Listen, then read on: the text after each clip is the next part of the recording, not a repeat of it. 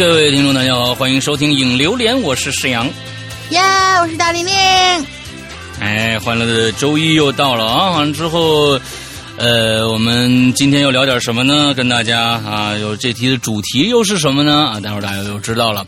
之后呢，呃，首先我们要在前面啊，还是要在这个惯例的说一下啊，就是我们影留言的呃影榴莲的投稿方式啊。呃，首先我们的投稿方式呢是在我们这个《Hello 怪谈》的 BBS 里边啊。之后呢，大家如果在网页上或者就就在网页上，在手机上也可以，在 PC 呃电脑端也可以搜索这样的一个网址：BBS 点儿鬼影全拼啊，鬼影全拼 Club C L U B 点 net，连起来就是 BBS 点儿鬼影 Club。点儿 net 这样的一个网站，呃，进去以后呢，呃，就可以看到各种各样的分类，有引留言这样一个分类啊。进去以后，上面一个红色标红的那样一条，就是我们当周在留言的话题。当周在留言的话题，你在下面跟帖就 OK 了。点进这个话题，在里面跟帖就 OK 了。这就是我们引榴莲的留言方式啊啊！欢迎大家来踊跃的留言啊，越臭越好。那好，嗯。OK，大概就是这个样子啊。我们我们现在就是以后的我们的这个引榴莲的没事呢，就前面前面闲篇就少说。也如果有值得说的话，咱们就多说一会儿。今天这个星期没有什么闲篇啊，没什么闲篇，咱们就直接来，哎，直接来看看我们这个星期的这个话题是什么。来，嗯，这期话题其实又是咱们刨老坟刨出来的一个回复率，当时的回复率比较高的一个话题，叫做“冷不丁的一哆嗦”。嗯，大概那个意思就是。这种恐惧和危险总是猝不及防的，就像你一个女生不化妆出门，却偏偏遇上了前任。所以本周就来聊一聊，你什么时候防御心最低，但是突然就出了一个什么惊心动魄或者是很诡异的一件事儿。哦，这种这种一哆嗦呀，就是嗯，就没化妆出没化妆出去碰到了前任，这种遇很倒霉呀。对于女生来说很倒霉呀。就是你打扮花枝招展出去以后，谁都没碰见，结果不化妆出去取个快递扔个垃圾，结果啪遇到前任，或者是遇到一个就很不想遇到的那种人，或者遇到男神什么的，就很烦啊。哦，是这样的，那那大家我就千万不要留这种这种话题啊，这种话题就没劲了。我们要留一些真恐怖的东西。不是，就对呀，所以我下面说的是你遇到过什么？当然，可能对女孩子来说，这种事儿已经是比这个见鬼都都已经这个好吗？很恐怖好吗？啊所以我后面也提了嘛，就是你防御心最低的时候遇到的恐怖的事情。防御心最低的。嗯，对，其实温子仁的电影有很多都是属于这种，你觉得他应该在这个点上出现，但是他没有出现，OK，我放心了，然后他突然就，哎，就出现了。嗯，但是这个现在目前他这个这个这个招数啊，招数啊已经被用烂了啊，已经被用烂了。这这种东西，所以说恐怖难拍。安娜贝尔三呐，我简直了，我就哎呀，吧，痛心疾首的，简直是。好吧，我们看看今天的第一位同学留的是什么。故事，第一位同学有脚换野脚脚。呃，先说一下，我们这次 经常什么一上来打十个的那一种，嗯，什么东方龙啊、赵曙臣呐，个个都分别表示打不动了，不敢那么嚣张了，对不对？啊，对。所以这次呢，大多都是一些潜水党，或者说是呃，不知道啊，咱们呃，或者说是新新鬼友，或者怎么样？嗯，挺好。第一个呢，对。也也换换新鲜口嘛，嗯，有脚换爷，脚脚同学，老大大玲玲，各位龟友都好呀。这周榴莲上市有点晚，差点来不及，还好身边有备货啊哈哈。好了，开始讲故事吧。我同学，呃，我的同事姓李，我叫他小李。这人呢，真是一个嗜酒如命，而且还是个话痨。话痨到什么程度呢？打个比方哈，上班一天宁可讲八个小时不切实际的废话，也要嘚啵嘚啵嘚啵嘚啵嘚啵一直不停的嘚啵。这种人我好像周围有。所幸呢，他是个逗逼，经常能够逗笑我们，人品嘛还行，所以他人缘也不错。嗯，可是这酒啊，他真的喝的是太凶了，一天四顿酒不说，只要不上班，早饭之前都一定要喝一杯。嗯，工作压力大吧？应该是。有天早，有天晚上呢，我留下来值班。小李下班之后，待在寝室里发慌，闲得发慌。于是他就弄了几个小菜一点酒水，跑到了我的船上啊。我们知道角角是个船员嘛，敲响了驾驶室的门。我一开门，看见是小李，左手提了一袋东西，右手拿着一瓶白酒，朝我挑了挑眉毛，甩了一下他前面的刘海儿，很猥琐的笑起来。是是啥 pose 啊？这是。接着就抬起手，晃晃手中的酒瓶子，阴阳怪气说：“哥们儿，陪哥们儿整点呗！啊，帅哥，陪哥们儿整点呗！”我面无表情，咣当了一下就把门关上了。门外立刻就响起了焦急的声音：“哎，我开玩笑呢，我知道你上班不喝酒，我买饮料了还不行吗？”片刻之后，我就跟小李面对面坐在桌前，吃着菜，聊着天儿。他喝酒，我喝饮料。原本枯燥寂寞的夜晚有了几分惬意。小李几杯酒下肚，那话匣子可就捧不住了，话题胶囊倒的满桌都是。我从桌上随手捡起一个来，呃，只见上面写着两个字。怪谈，于是就打开了。这个形容词很，这段形容很有点意思。嗯，小李就说：“哎，我跟你说呀，呃，你知道咱分公司闹鬼的事儿不？”看来他酒可真没少喝，舌头都大了。我摇摇头，示意他往下讲。我跟你说，这我听咱们的老师傅讲的。大概是八几年那时候吧，那个时候呢，没有大桥，没有隧道，所以这坐船过江的人呐，特别特别多。出事那天呢，下大雾了，这公司啊就暂时停运了。于是呢，外面等候那乘客就越来越多。等到雾散了，一开行，出事了。小李打了个酒嗝。又给自己倒上一杯，然后接着说：“那时候哪像现在啊，都没有保安和警察维持秩序。一开行，我去，那景象太吓人了，人推人，人挤人。没过多久，就听见人群里有人惨叫。接着，你猜怎么着？我说踩踏了。我一把按住他端起端起酒杯的手，焦急的问。”是啊，据说那时候那个惨哦，活生生踩死好几个人哦，其中有个女的还是个孕妇，被踩的孩子都掉出来了。这不是这个，这个到底是恐怖的感觉，还是一个搞笑的一个一个一个话？我这我这我这我真的是没听出来啊！那个孩子都踩出来了，嗯嗯，好，挺好啊，嗯，确实挺惨的 啊，哭笑不得的。据说啊，那个孕妇，呃，下面其实就是他他旁白说的，他说，据说那个孕妇。怨气特别大，出事儿以后，有几个睡公司寝室的人，听说八字比较轻啊，晚上起来上厕所就能看到他的鬼魂，怀里抱着一滩血红血红的肉，用凄厉的声音唱着儿歌，谁能跟他对上眼儿，他就会追过来，一边喊着“还我命来，还我命来”之类的。我就笑了笑，我说：“他他他他这么 low 的台词儿，你能编出来？” 就是我们上，就是我们上一次就就说角角那个叫什么来着？什么？我不知道大家听到这段有没有笑意啊？就是他就是 还我命来，还我命来。完了之后，我上次说角角这个词儿太 low 了啊！完了之后，能不能换个台词儿？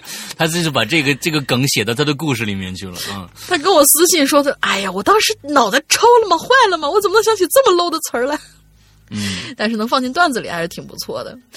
有的说得得得，这么 low 的词儿也就你能编出来，连中国恐怖片现在都没这种台词儿，你小子不会骗我吧？我都跟这儿好几年了，我怎么就从来没见过呢？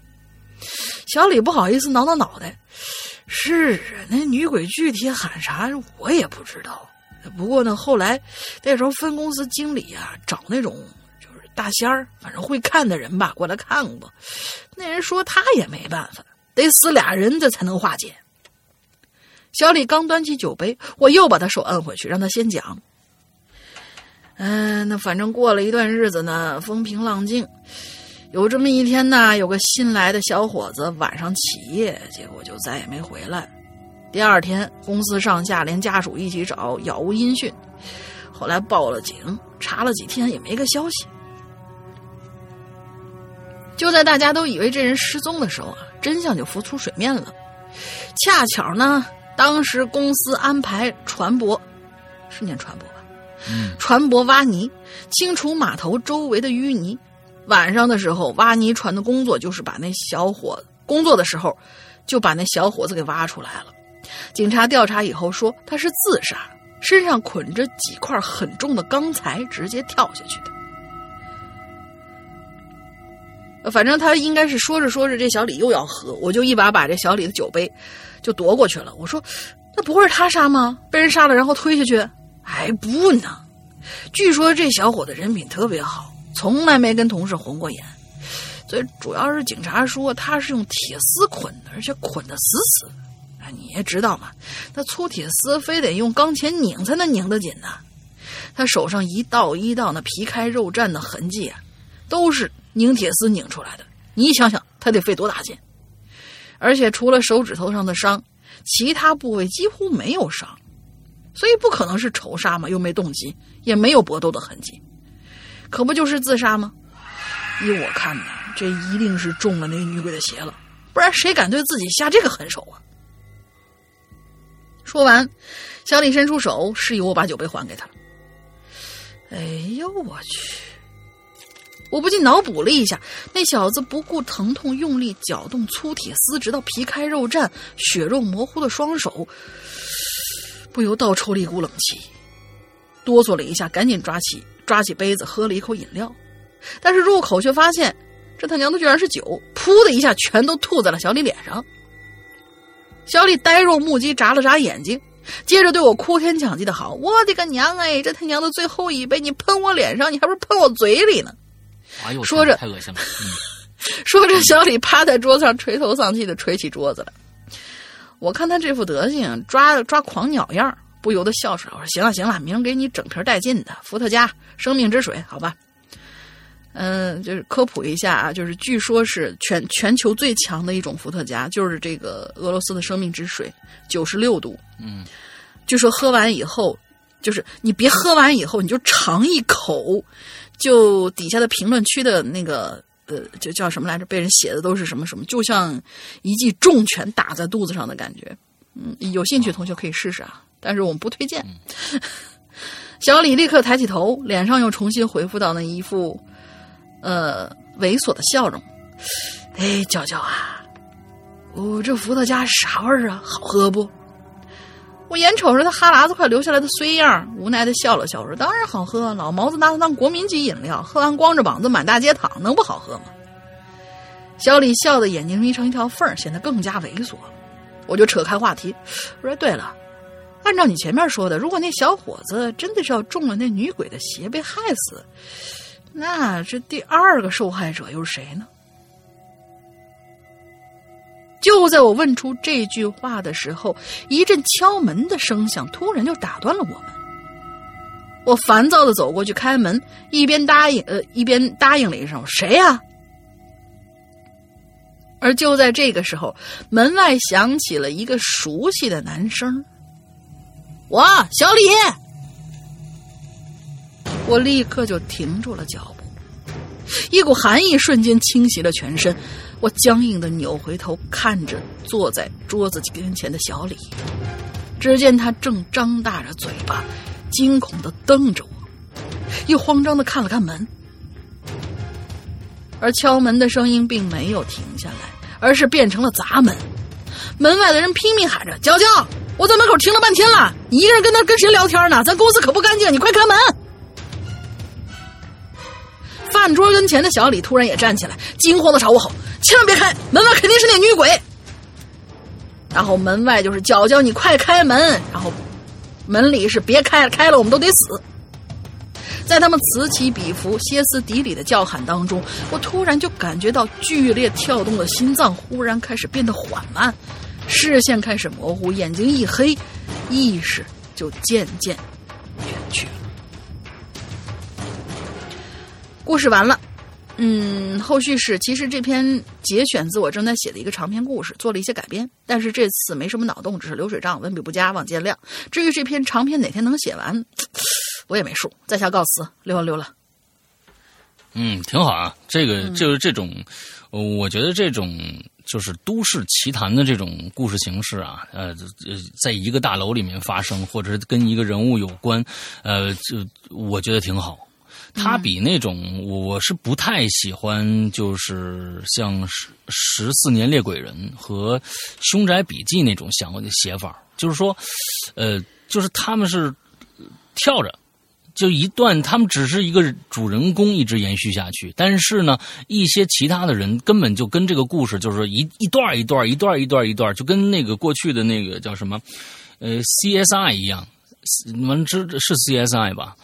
完了之后就一集破一个案子，一集破一个案子，完上层有一点什么故事牵连，完了之后就觉得好像这种人物的那种那种羁绊啊，就没就少多了。如果是在一栋大楼里边有有几个人共同来。也挺好玩，这样的故事我愿意看啊。好，下一个严嬷嬷是吧？两位主播好，大家好。我是一个极其缺乏安全感的人。大学时期呢，也是一个常常背着一个大的双肩包，背后呢有东西靠着才能感觉到安全。无论去哪儿，一个人的时候呢，总会很警惕；但跟朋友在一起，会放松，会放下戒备。那么记得一次啊，是大三期末考试期间，我和这宿舍的三个女生约好了，考完试在自习室里集合，准备晚上呢出去搓一顿鱼头堡。啊，这个不同专业，不同考场，所以大家呀出考场的时间都不一样。那我们到达这个自习室的时候呢，还有小戴同学啊，有一个叫同学叫小戴啊，小戴同学没到。那么大家都在一个靠窗的这个自习的桌上，那个坐下来，小声讨论晚上准备吃点什么菜，点点什么东西。可就在讨论的期间呢，小王同学突然说要上厕所。那那女生嘛，一个提议，另外两个立马说啊，我我我也我也我也去，我也我我早就急了啊，就等着谁谁谁说呢啊，咱所以这仨人一起去厕所了。自习室的人。呃，自习室的人多，厕所呢也会相当拥挤。我的是吗？我们就想着去这个自习室对面图书馆上，毕竟那儿啊人少，那厕所环境呢还好一点。于是乎，我们三个人穿过长廊，去了图书馆二楼的一个厕所。这图书馆厕所只有三个隔间进去一看，没人。所以我们正好三个人，一人一个。我在最里边靠窗的一格，这比较习惯啊，就因为觉得能靠着，就就就有安全感嘛。我们三个人还谈笑风生呢，从监考老师的地中海说到食堂阿姨的抖手病，一切都是那么的轻松和谐。嗯，这小王和小毛两个同志啊，结束了。啊，问需不需要等我？我想也没想，回答说不用了，你们去自习教室等小戴吧。啊，要是他到了，凑上他，咱们校门口集合，接着直接去。嗯，我结束了以后，直接去校门口。那他们就走了，我还悠哉的看着手机。他们刚走几秒，我就听着有人推门进来了，我还听到。是进了隔壁间的声音，没在意，感觉是在我隔壁啊，因为是快下午五点多了，心想着还有还有这么认真的人在图书馆看书到这个点啊，可是我的眼睛啊一直还看手机呢，在看手机的同时，我无意间就瞟了一眼旁边的空档处，就是相当于就是这隔板下面啊。下面那个地方，隔板隔间的隔板下边有一个十五厘米左右的空档，就能够看到隔壁间那人穿的鞋。我看到鞋的那一刻呀，哎呦，我觉得就挺奇怪的，为什么呢？我就看着隔壁人那鞋头。是朝着跟我相反的方向的。我不知道大家是怎么在公厕这个如厕的啊啊！这个这个，我个人是背靠背靠墙，面对侧门。大家一般基本上都是这样啊，基本都是这样。但这人是正好相反，头冲里。隔壁那个人正好，他他是靠，我看看这是怎么写的啊？隔壁那个人正好跟我相反，他是背靠门，面对墙。于是呢，我就多看了一眼，我就更奇怪了。这女生的鞋子怎么那么大呀？目测得有四十几码。我就顺着那鞋头的方向往后看了一眼，隔壁地上爬着一双手。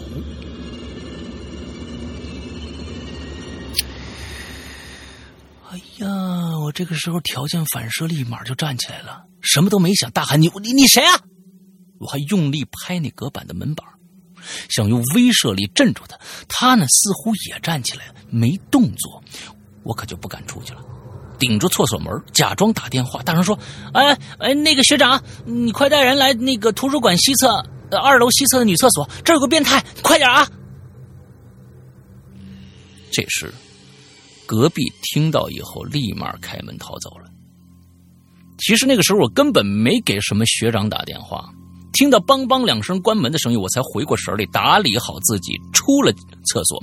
出了厕所之后，我回到我在我在回自习室的期间，一直在回忆那双四十几码的灰白色球鞋，还有土白色的休闲布料的裤子，让我想起就在自习室我们桌的隔壁桌。坐在角落里的那个男生，我就疾步走回自习室，回到座位，我就问小王：“我说，隔壁桌那个男生是不是刚刚回来的？”小王说：“哪儿啊？没看着啊。”对了，那个男生太不起眼了，根本没人注意他，我就盯着他，他有些做贼心虚的，时不时抬头扫一眼。三分钟不到，他就起身了。急急忙忙的低着头，快步走出去。我没看到人脸，可能由于当时惊吓和慌张，我的记忆有偏差。我也不敢断定，就是那个在角落里不被人注意的男生，是那个偷窥猥琐男。但这个经历给我惊吓，给给我惊吓够猝不及防了。什么？给我的惊吓够猝不及防了。无论在哪儿，总有些不怀好意的人能给你带去意想不到的惊吓。还好这事儿呢发生在校园，还好那男生看着挺柔弱的，还好我机智的躲过了一劫，没有更大的伤害，没有太多的损失。那这故事完了，我觉得呀，挺恐怖的。为什么呀？嗯，其实我在我在大学的时候，嗯，那当时正好是这个《午夜凶铃》最。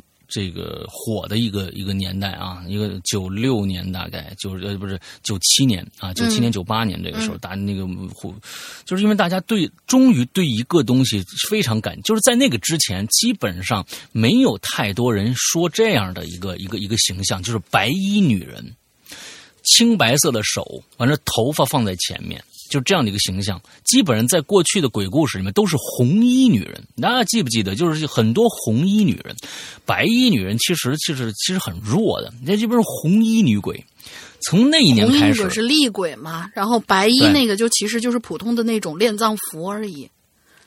所以在那一年开始，所有的恐怖故事。的女性角色都变成了白衣女鬼，那大家可以回忆一下啊。从九七年开始，当时呢，我确实是因为对于恐怖片来说，那个时候说说从从那个时候才真正开始看。特别特别多的恐怖片以前我觉得恐怖片就是港港台那种小玩闹，就很虽然这种就是喜剧加恐怖那种港台片子，就是给很多的这个孩子们也落下了很多的这个这种心理创伤。但是我从来没觉得那是个恐怖片我觉得就是搞笑片而且就就是就是特别假的那种啊，僵尸啊什么的。就是林正英那种属于三分吓人七分搞笑的那种东西。因为那个东西感觉离你很远。对，就我觉得那时候感觉就离你很远，那就是一个装出来的、表演出来一个东西。但是《午夜凶铃》离你非常非常的近，因为你那时候电话，你接了电话以后就就受受这种诅咒，所以那个时候接电话都很害怕。但是就是那个形象，我曾经就啊，我跟他们就吓他们，我就我就说了一个跟这个差不多的一个一个情景。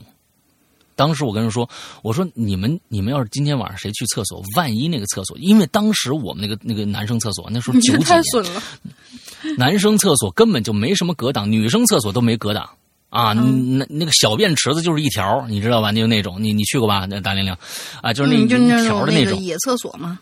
一条啊，野厕所啊，就一条啊。我我的意思是你去过男生厕所吧？你看啊，你说你去过，好的，嗯，完了之后那个，别说我还真去过，就是上次有就是很很小很小时候，也是在一个野厕所，男生好像是扯女生辫子一下，然后打了一下什么的，然后就躲到男厕所，结果我就很虎的我就冲进去了，把男生吓报仇去了。啊，好，完了之后呢，男生那个那个那个蹲坑啊，也是一格一格，但是根本就没门儿。所以呢，我就给他们设想了这样的一个场景：说你们去的时候，有一女的蹲在那个坑里。他说：“哎，太好了！”我说：“不是，她是冲里蹲的，就是头朝里。完了，两只手呢，然后我们就有那个下水管子，你知道吧？它不是那种水箱，那都就是直接下水管子，你按那个键，哗就冲水。嗯，就是他两只手扒着那只管子，那个手全是青筋暴露那种手。现在可能听着挺挺。挺二逼的啊！但是当时真的，男生听完我好几个不敢上厕所了。我说我我你们胆子这么小啊？我带你们去行不行啊？走走走走，咱们去。结果那天我告诉你还真是，我们没有看到白衣女人，我们没有看到两只青青筋暴露的手，但是我们看到了一个男生。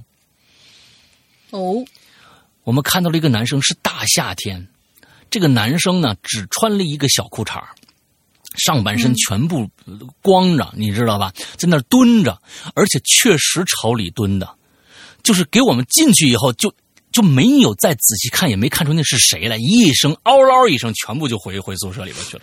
我就说：“我操，刘翔，你你你呀，你这你不真的是？”我说：“我操，这这是我真不知道怎么着。”再去看那人没了，就是有这么一个小插曲，那人没了。啊，我是觉得应该是什么都什么人都没有进去，果真有一个人那么蹲着，他们但是没有伸手拉着那杆儿啊，没有。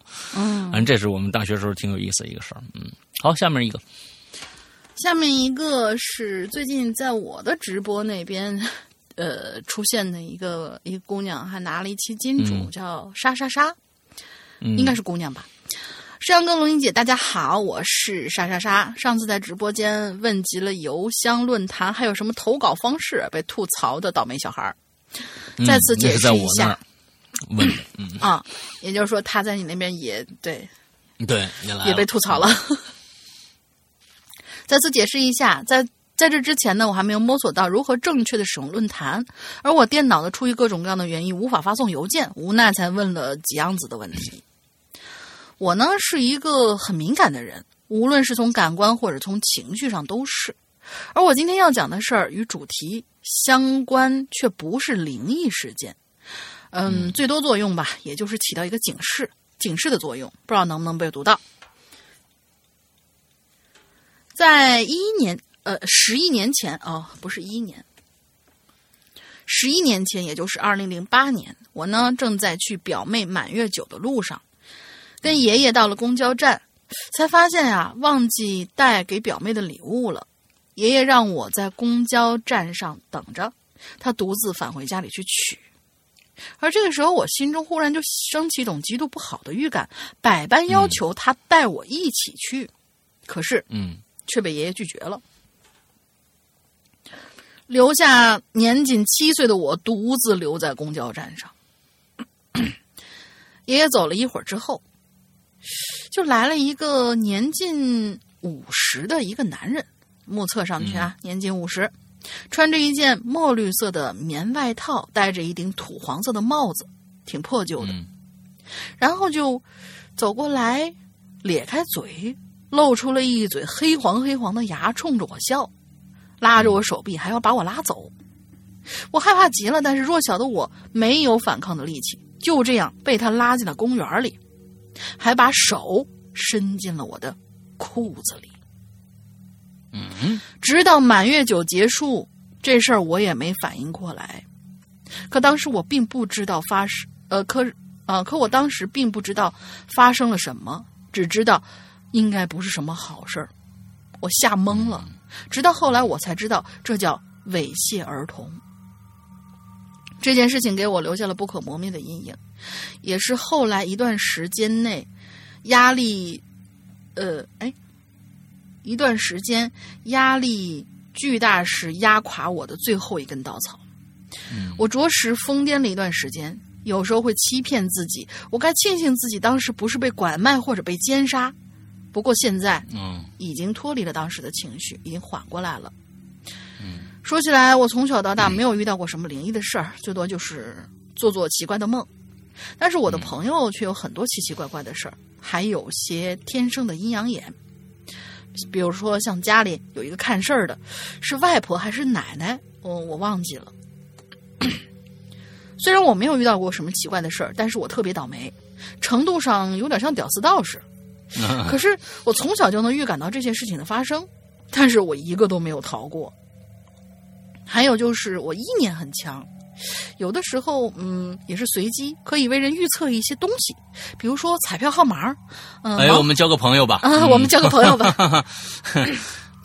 比如说彩票号码，比如说盲盒里的玩偶，或者让某件事情发生，比如说让气球炸掉，让讨厌的人上狗啃屎。虽然听上去有点像巧合，但是巧合多了就不太像巧合了，不是吗？好啦，今天先说到这儿吧，下次有机会再来留言，希望能够被读到。哇，你是有一些超能力没有被发发掘出来？对，我也觉得，就是有超能力这个事儿还是蛮妙的。但是，呃，我觉得它的重点就确实是在想，就是警示我们，如果以后 带着自己的孩子出去的时候，一定要看好。他这爷爷心也是够大的。嗯嗯嗯，所以这个这个莎莎莎同学啊，着重练一下猜彩票的这个功能吧，好吧？对对对对，那时候对对对，那时候我们我们就可以给你一个这个这个这个哈喽怪谈 V V V I P 啊，什么就是啊一百年的这么一个收听权啊，之后告诉我一号，这挺好啊，这挺好，嗯啊，下一个同学啊，Under Undertaker。一六九三啊，Undertaker 一六九三，完了之后，这个惊吓是一瞬间的事儿，而心理阴影是伴随数年的。以下呢，分享一个不起眼儿却让我阴影深刻的故事。嗯，那是一个炎热的夏天，整个城市宛如巨大的蒸笼，让人心身煎熬。我呢是去一位朋友家做客。我们在空调房里边边吃零食边谈笑风生，好不快乐。完之后呢，我就跟他们说：“我说，我帮你去把这包装纸袋扔了吧。”啊，啊，随之呢，不顾朋友的阻挠，穿过客厅，来到这个厨房的垃圾桶，打开盖子，准备把这堆讨厌的熟料垃圾倒入泛着腐腥味的圆筒里。啊，你看。这东西写的非常非常的啊细致，就在这个时候，桶底下有一样东西吸引我了，是一颗鸡蛋大小的田螺壳，完好无损。呃，就是请大家注意啊，就是说，尤其写咱们故事的人，你要是写别人的时候，就是别人的故事就说话的时候，一定把谁说的放在前面，因为就是我们得看完这段话以后，再看是谁说的，才能用一个一个一个东西来表现这个人。我看这是朋友见我盯着垃圾桶发呆，就随口解释道：“说话说我真的服了，下个月就要出国，养在鱼缸里除藻的田螺绝逼无法带上飞机，放生野外又怕影响环境，于是我就把它放锅里煮了一下才扔，确保活不了。哈哈，我聪明吧？”咦，太残忍了吧！这个人就跟你写的这篇文章一样可恨啊！嗯，我听后有一些小小的不适，心想是自己喂养过的宠物养不了可以送人呢，何必结结束它的生命呢？我向来是一个想太多的人。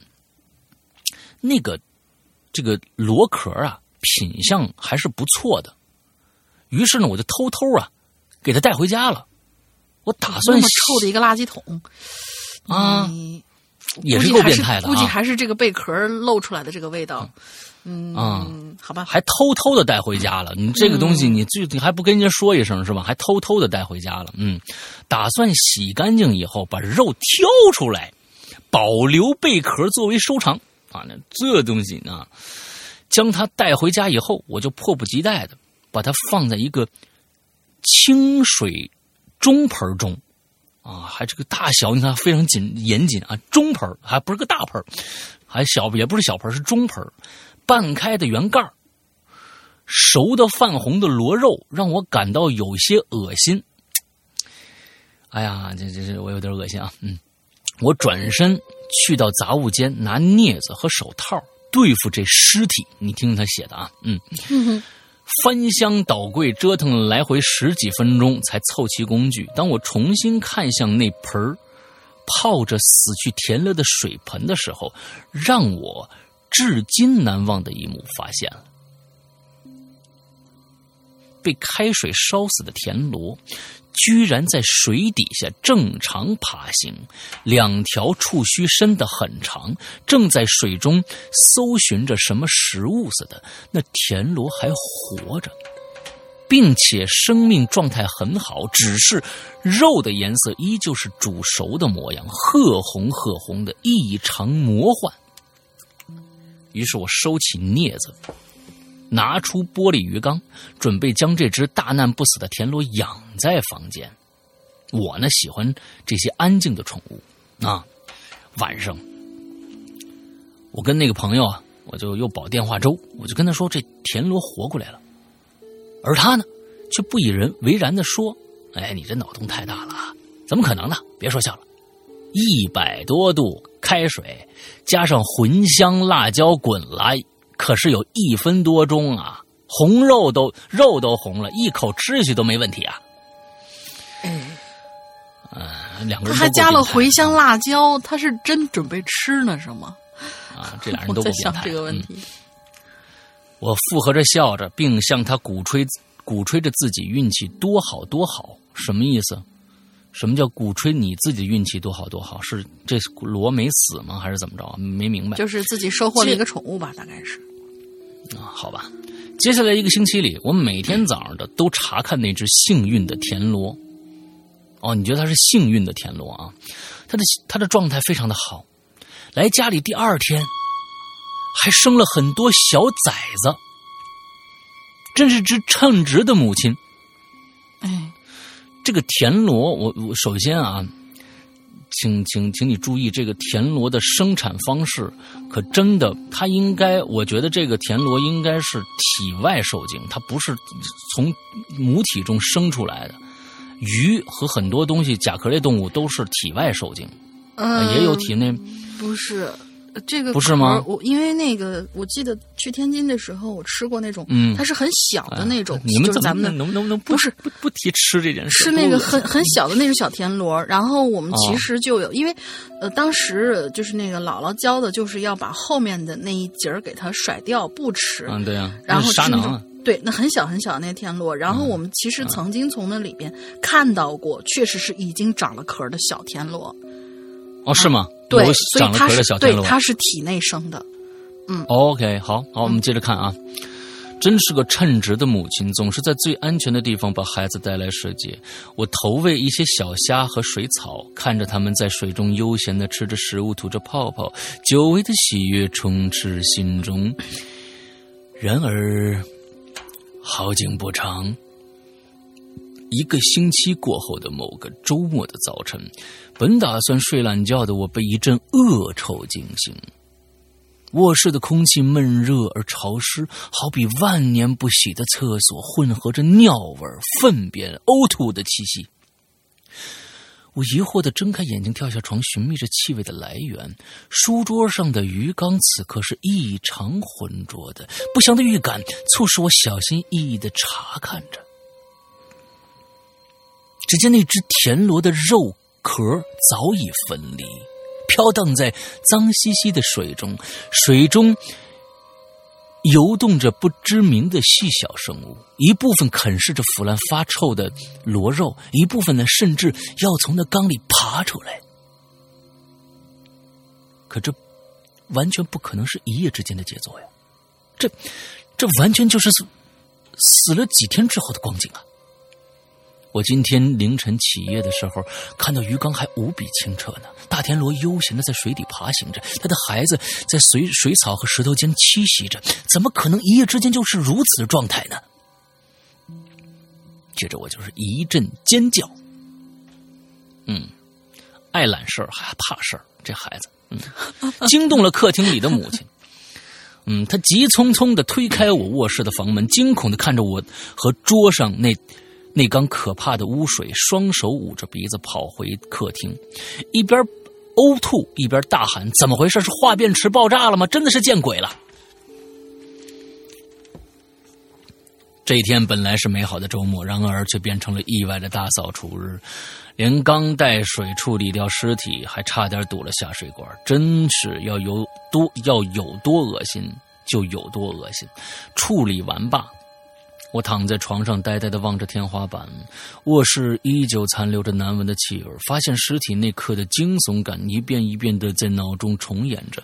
我能给自己的唯一解释，就是这只被煮熟的田螺早就死了，而我却把这尸体在家里养了一个多星期。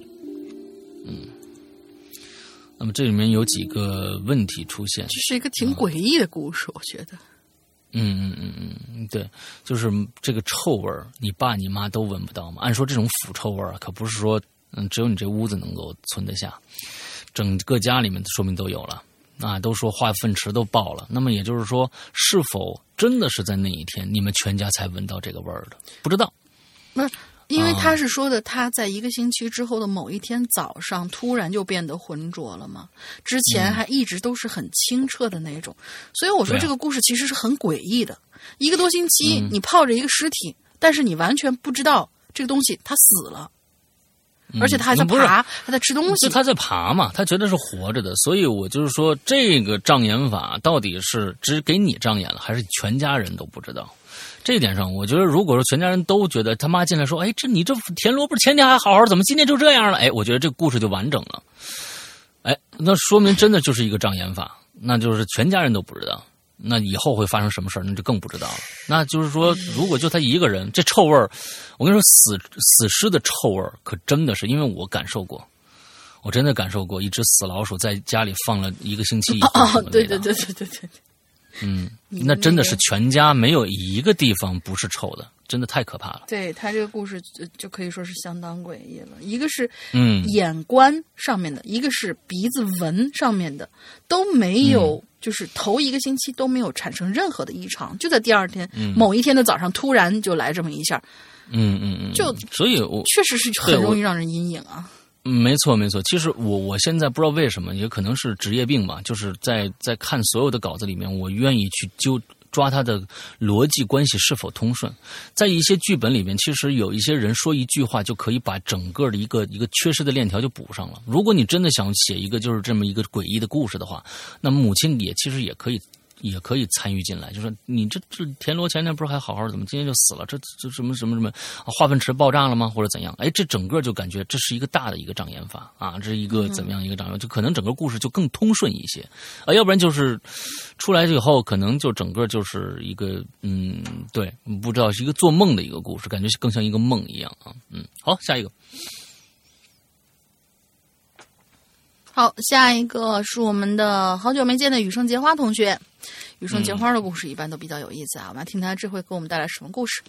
Hello，石阳哥，Hello，大玲玲，你们好呀，我是雨生结花。前段时间由于忙着毕业设计和语言考试，随后就是长达半个月的毕业旅行，很久都没有来榴莲了呢。所幸现在已经顺利毕业了，以及成功申请上了日本东京某所私立的艺术类大学，紧张的时期也暂时告一段落。恭喜恭喜！那么这次就来讲一个我在大学时期遇到的一件想起来就十分后怕的事儿吧。大一刚入学的时候，课程还不是那么紧张，所以有很多空余的时间丰富自己的课余生活。再加上我一开始其实是考虑去美国读研的，因此就报名了一个英语培训班，就是嗯呃嗯新新西方对新西方。这个培训机构以培训英语口语为主，课堂授课也是采用听力的形式，整个教学气氛非常的轻松，一点都不会感觉到枯燥乏味。除了上课时间，在小礼堂和其他的教室，每周还会举办大大小小的 talk show 节目。talk show 的主题可以是欧洲经典的电影，也可以是英美电视剧，也可以是音乐剧。学员们将自己所学的知识和电影台词结合起来，自由组队来表演电影里的某些情节。大家可以穿着电影人物的戏服，化上精致的妆，拿着自己动手制作的道具，去小礼堂演绎自己喜欢的电影情节，就是一个变相的 cosplay。嗯嗯，在演出开始的前一周，各个教室都会贴上宣传海报，上面印着电影剧照、班级信息、演出地点和演出时间。因为小礼堂足以容纳二百多人，加上这个培训机构的学员数量庞大。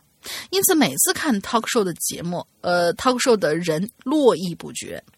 为了避免演出时的尴尬，演员们经常会排练到深夜，甚至通宵也是常有的事儿。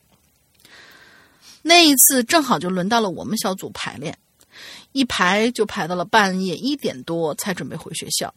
嗯，（括号宿舍是有门禁的，但我们这栋楼的的舍管没有那么严，只要一刷卡就可以进去。）正好我们组啊有一个女生跟我同一个学校，所以我们就相约着一起回去。这个培训机构离我们学校比较远，大约走路一个小时左右。我还记得那天晚上车很少，天还下着雨。我和同行的那个女生叫了很久的滴滴，都无人应答。在我们旁边就有好几个也在等滴滴的男生女生。就在我们为此一筹莫展的时候。来了两辆白色的面包车，两辆车都已经很旧了，而且没有车牌，显然是两辆黑车。面包在我们旁边停下来，车主把车窗摇下来，冲我吆喝：“去哪儿啊？两块钱一个人，上车不？”我跟那个女生对视了一眼，然后就看了看我们旁边的那几个男生女生，都已经准备上车了，差不多快把某一辆面包给坐满了。我跟同伴考虑了一下，就干脆跟他们挤一辆车吧，人多还安全点索性就上车了。直到现在想起当时的那个决定，都让我们感觉到后背发凉。因为那几个男生女生在我们同我和同伴之前就下了车了，车上就只剩下了我们俩。因为司机已经将前面几个人送到了安全送到了目的地，所以我也相对放松了一些，就靠在车窗前，闭上眼睛，小小的休息一会儿。可是车又开了许久，却仍然没有到学校。按道理说，培训机构到学校打车也就二十来分钟左右，但是现在已经远远超过二十分钟了。难道是刚才送走那几个男生女生，所以绕远路了吗？我看了看身边的同伴，他已经靠在车座上，快要睡着了。透过车窗，我发现马路上有马路上已经很少有车辆驶过，而且路上没有灯，漆黑一片。这样的场景持续了一段时间，我就开始觉得隐隐的不安起来。一是这车程未免有点太长了，二是我们学校附近的街道都是很热闹的，不可能连一盏灯都没有吧？于是我就拿起手机，点开。呃，百度地图开始导航，目的地输入学校的名字，然后我就发现，导航里我们目前所在所在地离学校的距离很远，而且箭头所指的方向完全偏离了导航路线。我心里立马就涌上涌上了一阵恐惧，但是我很快就平静了一点因为车上现在只有我们两个，要是和司机硬碰硬，肯定是不可能的。我赶紧把旁边的同伴叫起来，他迷迷糊糊就问：“说到了吗？”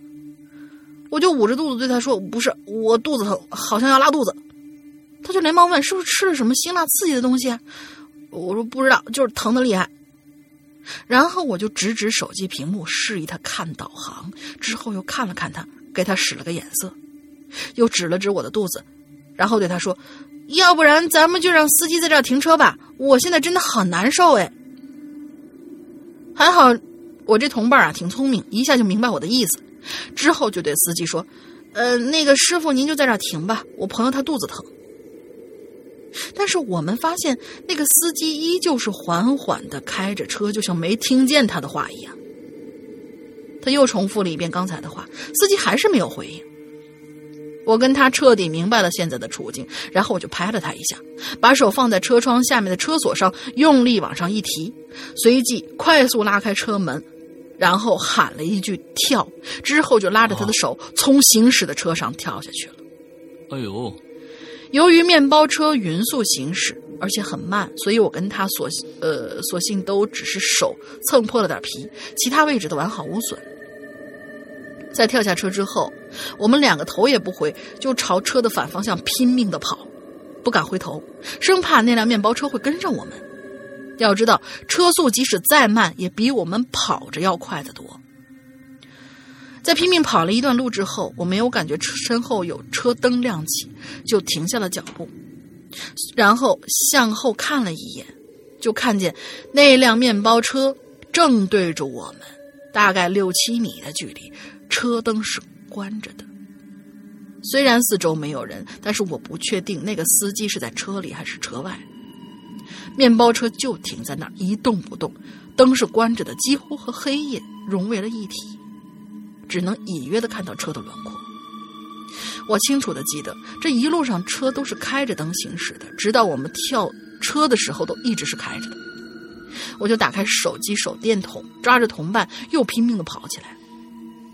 又跑了一段之后，我们停下，向后看了一眼，好像那辆车还是停在那里，车灯依旧是灭的。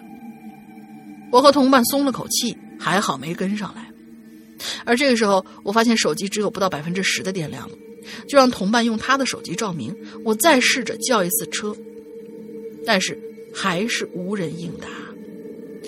再尝试了几次叫车，然后都失败了。我们就向后看了一眼，发现那辆面包车不见了，可能是害怕我们报警。最后，我们是一路跟着导航走，才走到了相对繁华的一条街道。同伴很幸运的叫到了车，我们这才顺利的返回了学校。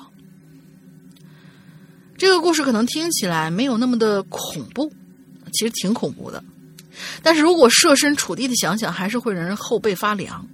这是我人生第一次坐黑车，也是抱着侥幸的心理上了车，没想到第一次就中了彩。我想那天的面包车司机很有可能是临时起意。因为之前他们把那群男生女生都平安的送到了目的地，车上只剩下了我们两个女生，这才让他觉得有可乘之机。我不敢想那辆面包车最终会驶向哪里，也不敢想如果到站之后等待着我们的又会是什么，更不敢想如果我们跳车之后，那个面包车司机开车追上来，我们又应该怎么应对。或许到了那个时候，我们连报警都无济于事，因为那个车司机离我们实在太近了。最后奉劝各位，千万千万千万不要坐黑车，无他们无法向乘客提供任何的安全保障，再加上没有车牌号，真的出了意外，警方也很难追查司机真实信息。而最重要的来了，最重要的是，他们极有可能会对你的人身安全造成无法挽回的伤害。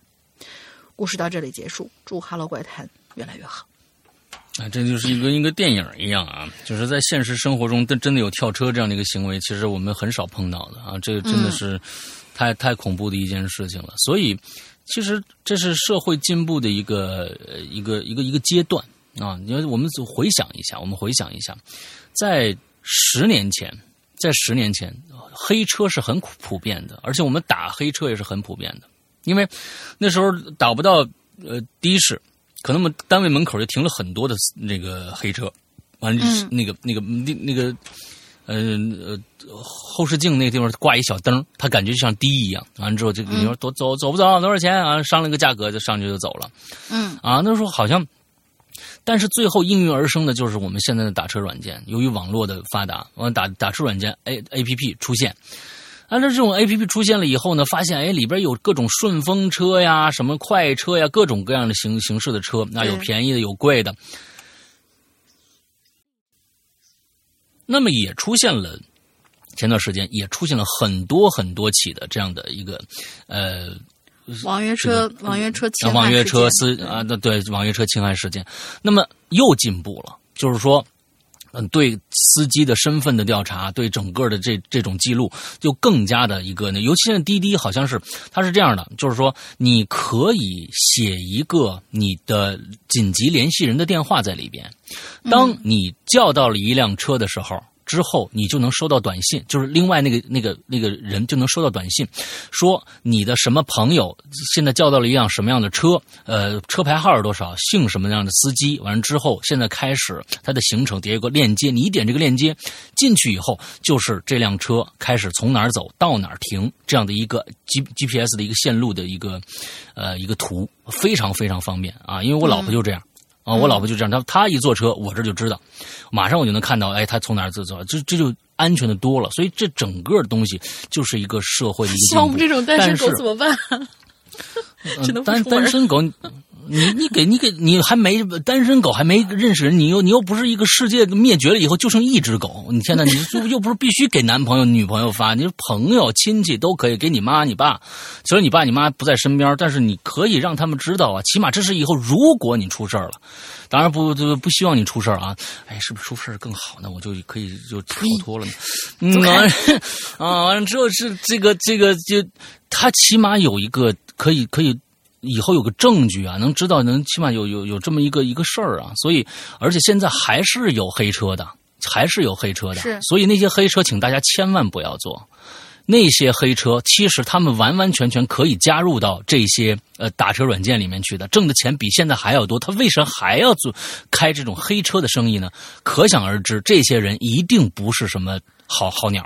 一是有所图，二是有可能会担心什么？哎呀，我又去了以后，我的资质通过不了，因为网约车现在对于车辆价值的要求，你不是说你买一个那个呃，就是十万以内那种小面包，就是那种拉货那种小面包车，你就可以干的。他们不行，他们这些平台上面对于你开的这个车的价值，其实都是有一个底线要求的。你至少你得价值，比如说十五万以上的车，或者怎么怎么样才可以加入。有可能他是在确保，就是开这种车等级的这些人，应该也不会是什么比较烂的那些人。但是这个东西谁都不能保证。嗯嗯，对对对对对。哦，所以就请大家啊，今今天这个故事提醒的很好啊，黑车千万不要上啊！因为现在这这么这么发达了，他们居然还要在做开黑车，所以就是说他们可能会出现各种各样的一些问题啊。好，下一个小楼啊哈喽，石阳哥哈喽，大玲玲脸。啊，他就直接的，就是故事脸啊，不知从什么时候起，或许或许是我讲述第一个故事的时候，群里就莫名其妙的出现了一张脸，准确的来说，这是一张脸的表情。这张脸与人类的面孔没什么不同啊啊，对对对对，就那个 一一双眼睛，一张嘴巴，眉毛和鼻子一个不少，一个不多。怪异的是，他做出的表情，一个极其夸张诡异的面部表情。这是一张谁的脸呢？那群里的人很多，这张脸会不会是他们其中一个落下的呢？你这就想飞了，你啊，罗小罗小罗。我记得在大家进群的时候呢，都会按按照规矩报一次。照片谁给你这个规矩？首先啊，罗小楼，我们没有这个规矩，我们在群规里写的非常非常清楚，非没就是必须是自愿的，没有人强迫你爆照，没有人任何什么规矩。你这这这这个这个地方，你要是有觉得是规矩的话，明天你就不在这个群里面了啊，嗯。对，其实请你去背一下群规。对我会安排纸片去让你背群规的。对，看一下群。我们从来没有对对进群的人，我们我们完全没有说，就是你必须爆照。这是什么群呢？比如说看脸啊？谁谁是？这是一个看脸的群吗？所以你打了一个引号冒号，但是我不我告诉你，我们我们哈喽怪他们没有这样的一个规矩，进来必须爆照啊！很多面孔在我们眼前一闪而过，早已经驴头不对马嘴。我仔细的盯着这张脸看，慢慢的我发现它的不同了。原来他是活着的，他的眼珠在眼眶里滚动，嘴巴张得很大，牙齿很白，上下交错。那好，我的故事继续讲述。李爱李青爱好啊，李青爱好摄影啊，李青爱好摄影，在一次漫展上，他认识了一个女孩，长长的黑发，整齐的刘海下有一张精致的五官。女孩显然是化了妆，眼角被勾画的很长，嘴唇的颜色很浓重，显得清纯而妩媚，像是某个漫画里的女主角一样。这次见面以后，李青呢以给对方拍摄照片为由，约了女孩来自己的家。女孩果然来了，这让李青大感意外。女孩依旧是上次见面时的装扮，穿着一身日系的学生装。就这样，孤男寡女共处一室，从漫画说到摄影，从客厅说到卧室。李青像一只抓耳挠腮的猴子，盯着面前这只鲜艳欲滴的仙桃。突然，女孩抬起头对他说：“你不觉得我的样子眼熟吗？”李青愣了一下，说。哎，对呀，你好像很像一个人呢。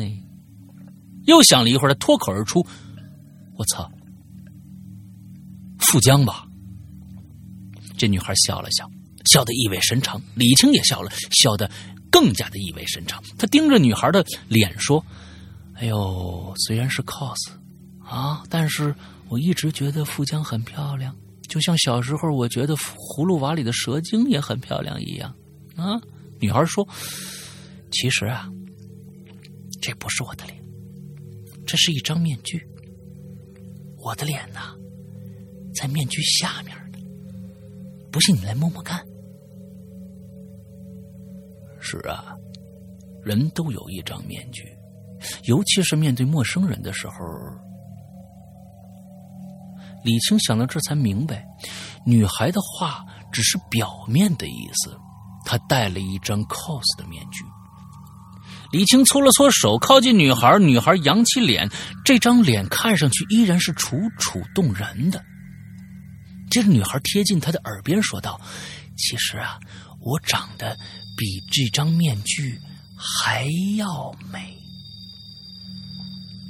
李青小心翼翼的把手放在女孩的脸颊上，他感觉自己的手很烫，女孩的脸却很凉，这让他打了个哆嗦。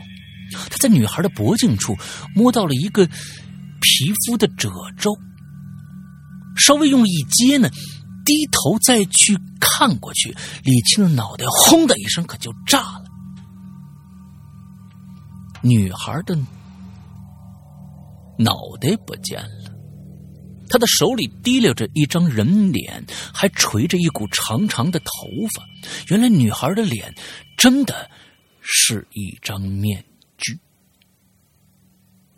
这个脸和头的这个这个这个关系，我觉得没说清楚啊。他到底是脸，就是脸和头是两回事啊。那这这个这个小楼这个地方写的其实有问题，就是说。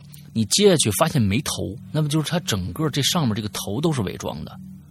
那么刚才他说我有一张更漂亮的脸，在哪儿呢？这个点我觉得可能我们大家都在想啊，这是一张，但是他接过去没头，其实这个愿望落空了。你更应该写写这张脸到底是什么样的。故事讲到这儿，群里又出现了那张表情异常夸张的脸。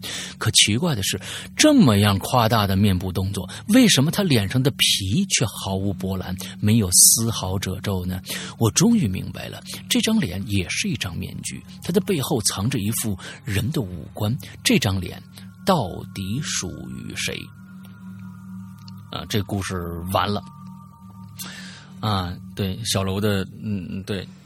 就是，嗯，这个故事听上去到最后，大家已经抓不到重点了啊，已经抓不到重点了。你到底说是脸还是头？完了之后，为什么脸上的五官对后面到底是什么？这个悬念是非常强的。这个悬念是非常强的，这个这个故事可以变成一个非常非常有趣的一个系列故事的一个开头，就跟富江一样啊，就就跟富江一样。那你现在想到了一个可以装成富江的一样这样的一个恐怖的一个人，那这个人是真人还是鬼魂呢？现在你可能把它设计成成了一个鬼魂，但是我觉得真人可能更恐怖。因为他就说了，富江已经很漂亮了，但是我的脸其实比她更漂亮。你摘掉面具以后，发现确实有一张更漂亮的女人的脸，但是你发现这还是一张假脸。你永远接下去都发现不了这个人就跟变脸一样。我觉得那样的可能，那样的可能深层的恐怖更多。他到底真实的长相到底是什么呢？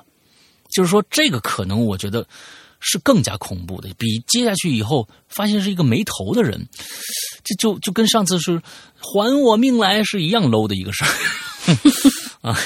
对，就是他是恐这种恐怖是有延展性的，他不是突然到那儿就戛然而止的一个状态啊。完了之后，对，所以我是认为，对你这个开始的想法蛮不错的，但是到后来就有点儿嗯，明白了吧？OK，我们今天最后一个故事来，嗯。最后一个故事，这位同学叫吃鸡，什么东西？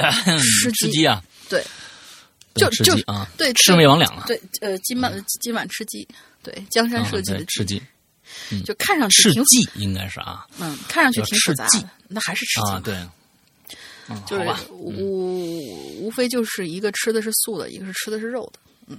啊，好，石羊老大，龙女妹纸好，我是吃鸡。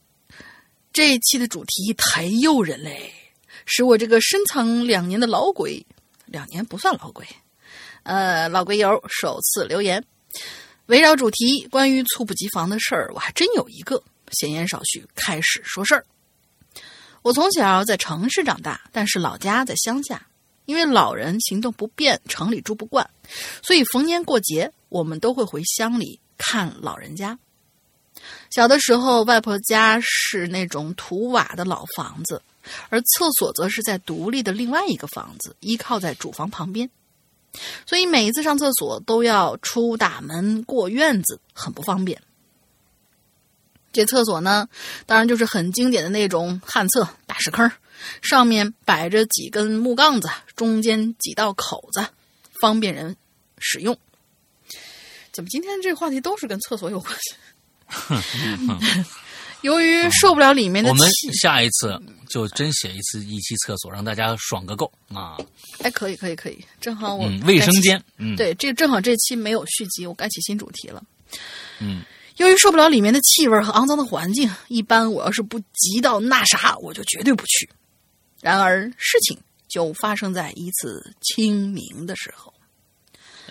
那次是上完坟回来，由于路途遥远，急得不行了，一回来就跑进那个茅厕里去解手。许久过后，这坑里的苍蝇啊，突然就炸了锅了。咦，一想到一群身上还粘着扁扁的苍蝇到处乱窜，就感觉一阵恶心。起身就拿去去拿窗台上的纸，不是那上面的纸你敢用吗？我请问。嗯。然后吱呀一声，脚底下的木板突然一沉，然后又弹了回来。我当时就愣了，我心想：“我靠，我不会要掉下去吧？”我也害怕，我心里一坠呀！刚才也就是，也就没有敢有太大的动作。然后，就是不到两秒钟的时间，咚，又来了一下。我靠，啥情况？不带这样的，要断也不会这样吧？这咋是？感觉像是有人从上面走过去一样的。嗯，想到这儿，我心里毛毛的，猛地就转过头，啥也没有。哎呀！又是咯吱一下，我脑子还没想完呢，又来了一下，然后我这一回看清楚了，我后方的木板猛地下沉，然后又弹起来。看到这儿，我头皮里就像头皮就像蹭坑里的那苍蝇一样，砰的一下就炸开了花了，屁股也来不及擦了，扯了纸巾就夺扔了纸巾就夺门而出，连裤子都是边跑边提的。当时我外婆在堂屋里扫地。看着我慌张的样子，说：“小宝啊，怎么啦？来跟外婆说说，让外婆开心一下。”然后我气喘吁吁的说了事情的经过，我说：“外婆厕所里有鬼。”外婆笑着，很笑得很淡定。“哎呀，没事儿，有人过那是好事儿，会带走不好的东西的。没事了，别怕啊。”啊，这是什么说法？啊，说实话，不怕才怪呢。但是那一次的经历，就在我的心里有了萌芽了。从那以后，我就爱上了超自然这个神秘又惊悚的领域。后来，我就成为了一名巫术爱好者，以别人无法理解的视角欣赏这个每天生活、每天生活却又十分陌生的世界。从巫术入坑到后来师傅领路，直到现在自己学习和同好一起研究，每一次作死都让我学到很多东西。其中有意思的经历，我会照着主题慢慢上，希望能够以我的视角和经历改变一些人对一些领域。呃，邪恶恐怖的刻板印象，同时给鬼友们带来合胃口的故事，为《哈喽怪谈》注入活力。不知不觉写了好多，老大妹子见谅哈，我是吃鸡，下一次一起吃榴莲啊。好吧，应该是学过一些一些就是相关的东西的一位同学。是是是是是，这这就是说，这我觉得就是通过一次一次这个方便的，就走入了这个灵异的这个这个经历啊。我觉得你肯定是也算是天下第一人啊。那个底下拱一下或者怎么着一下的那个那个那个，我是觉得是不是底下人家正好清化粪池呢？有人走过去了啊，你不知道。你那那你你自己家的自己家那肯定得得收啊，你你收你那肥你你你得收啊。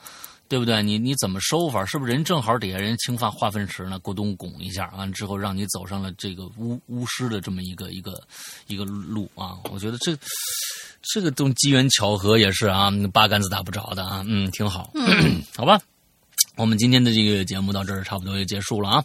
完了之后呢，呃，接下来呢，这个呃，我还是大林先想个进群密码吧。进群密码呢，就嗯，那就那什么吧，就是今天我们说的那个度数最高的那种酒叫什么名字？四个字儿。嗯，度数最高那个酒啊啊，最开始俄罗斯那种酒啊，听说九十多度啊，我是不知道这个酒啊。九十六。了解一下，嗯。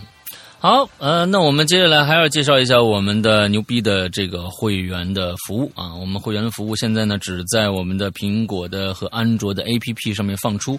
如何下载我们的 APP 呢？在暂时还是搜索我们的老名字。鬼影人间啊，在这个应用商城市场里面，苹果就 App Store，呃，那么安卓呢，因为实在是，嗯，这个就是啊，这个实在太混乱了啊，安卓这个市场啊，这个各种各样的市场，那么可能你的手机自带那个市场里面没有，你先可以在你们手机自带的市场里面搜一下，我们也确实 OPPO 和还有几个啊，就我们确实注册了啊，完之后呢，那么你先搜一下，如果没有的话，请你们下载一个。豌豆荚，这是一个非常有名的安卓的应用市场。豌豆荚就是豌豆，就是吃那豌豆荚呢，就是那个荚草字头那个荚，豌豆荚这样的一个应用市场。下了应安豌豆荚以后，再去搜索“归影人间”，我们那儿肯定有的。啊，所以就是说，这个请大家这样去下载我们的 APP。那么现在目前来说呢，我们所有的节目，包括我们的影留言啊，包括我们的奇了怪了，也就是过去的这个，呃，这个在人间，我们在我们的 APP 里面全都是跟我们这现在是一样的，都是免费放出的。也就是说，在那上面你能只能只能听到更全的节目啊，所有的节目，呃，我们收费的、免费的全部都都在上面。所以，如果你只关注《鬼影人间》的话，那可以去。下载我们的 APP 就直接在那上面就听了，那么还还有就是我们的会员呃服务，那么只在 APP 里面放出。那么会员服务到底是什么？跟大家再解释一下，我们的会员服务是专门为会员定制的一个专区，也就是说这里面的节目百分之八十都是只有会员独享的。现在大家明白了？其实跟跟那个过去的就是所谓的就是呃爱奇艺啊什么这些会员不一样。那那会员那他那个讲究是说。我这个在这个这个期间里边，你这个所有的 VIP 节目你都能听，啊，你都你都能看。完了之后呢，我我们但是你一过期了，我这节目就就什么都没有了啊，就就你就听不了了。而我们这个是只有在我们的会员专区里边放出的所有针对会员的节目类型。完了之后，而且是如果你不续费了。第二年，这些节目还会一直跟着你，跟你一辈子啊！就是你一直可以去听，也就是说，相当于其实是购买了，就是购买了这一年的所有的会员节目，而这些会员节目绝对不会在任何其他的场合出现，比如免费平台或者收费平台。那么，当然这里面包括了这个我们现在的这个《长安十二时辰》一百零二集的一个一个超大长篇啊，完了还有大玲玲现在在更新的《坏小孩》，已经更新到一个非常。高潮的一个一个一个地步了啊！完了之后呢，呃，还有他过去的是这个这个河神，呃，还有我们所有的在。呃，我们直播平台里面的呃故事的录音剪辑，包括高智商犯罪的三四两部，包括屌丝道士一到六部，包括十四分之一，现在还在更新到第五季。完了之后，各种各样的故事，嗯呃，非常非常多控制啊什么，还有现在龙鳞在这个他的直播平台，也就是呃这个荔枝 FM 里边的一个直播平台啊，一千零一夜是他的直播的时间是以星期一到星期五的直播时间，呃晚上星期一和星期五不是星期一到星期。期五啊啊，星期一和星期五的两天的时间，完了之后到晚上九点之后，那个大家可以也去可以关关注一下。他现在在那边讲了一个故事叫做《我在泰国卖的那些年》，之后这个故事呢也会在这个我们的呃会员专区里面放出所有的剪辑部分啊。大家没有时间去听我们的现场的话，那我们还会有录音剪辑出来，所以整个这个呃。内容是非常非常异常丰富的。当然，这里面剩下的百分之二十是什么节目？是什么呢？我们的百分之八十，剩下百分之二十就是超前收听我们的节目，就是我们以后会在免费平台放出的节目，比如说《鬼影人间》的季播节目，比如第九集到现在大家在免费平台还没有出没有听到的，其实这个节目在年初的时候，就第九集在年初时候已经结束了。第九季在年初时候已经结束，但是现在还没有开始在网络上任何一个平台售卖。我们将会售卖，但是呢，呃，鬼友这个会员是有一个超长的可以。这个时段可以去抢先收听的，比如说现在我们在更新的一些长篇故事，以后也会上架这个普通的平台售卖。那么，其实，在我们的会员专区里边是早就是我边做大家就边听的这样的一个状态，就早提早就会收听了。而且，以后即使上架了，你也不用再去购买，它已经在你的会员专区里边存在了。大概是这样的一个非常非常。呃，超值的一个会员服务，每天更新，有时候日日更新，有时候是一日双更，啊，这是大概是这样的一个状态，所以请大家感兴趣的赶紧去尝试一下，因为过几天有可能很多的节目就会封口了，你就你进去就听不到了，你进去就听不到了，所以趁这个机会，现在是一个非常值得入手的一个阶阶段啊。OK，大概是就是这个样子。大林还有什么想说的吗？嗯，没得了。没了，那 OK，那么今天的节目到这结束，祝大家这一周快乐开心，拜拜，拜拜。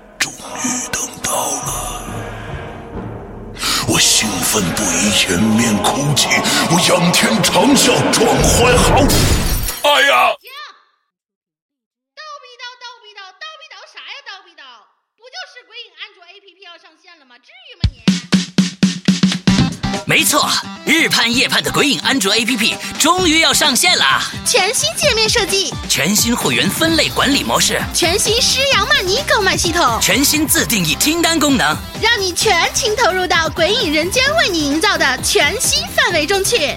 你喜欢惊悚刺激吗？你喜欢烧脑悬疑吗？你喜欢主播的私密聊天吗？你喜欢鬼友的灵异经历吗？那就赶紧来下载吧！二零一九年二月五日大年初一，《鬼影人间》安卓 APP 正式上线。百度应用市场、腾讯应用宝、三六零手机助手、小米应用商店等主流应用商城搜索“鬼影人间”或关注“鬼影人间”新浪微博置顶，扫描二维码即可下载哦。二零一九，让我们听点好听的故事吧。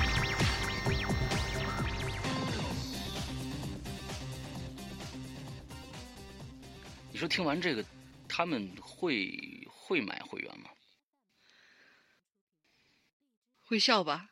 啊，因为是小霸王其乐无穷吧，这个范儿是吧？那好吧。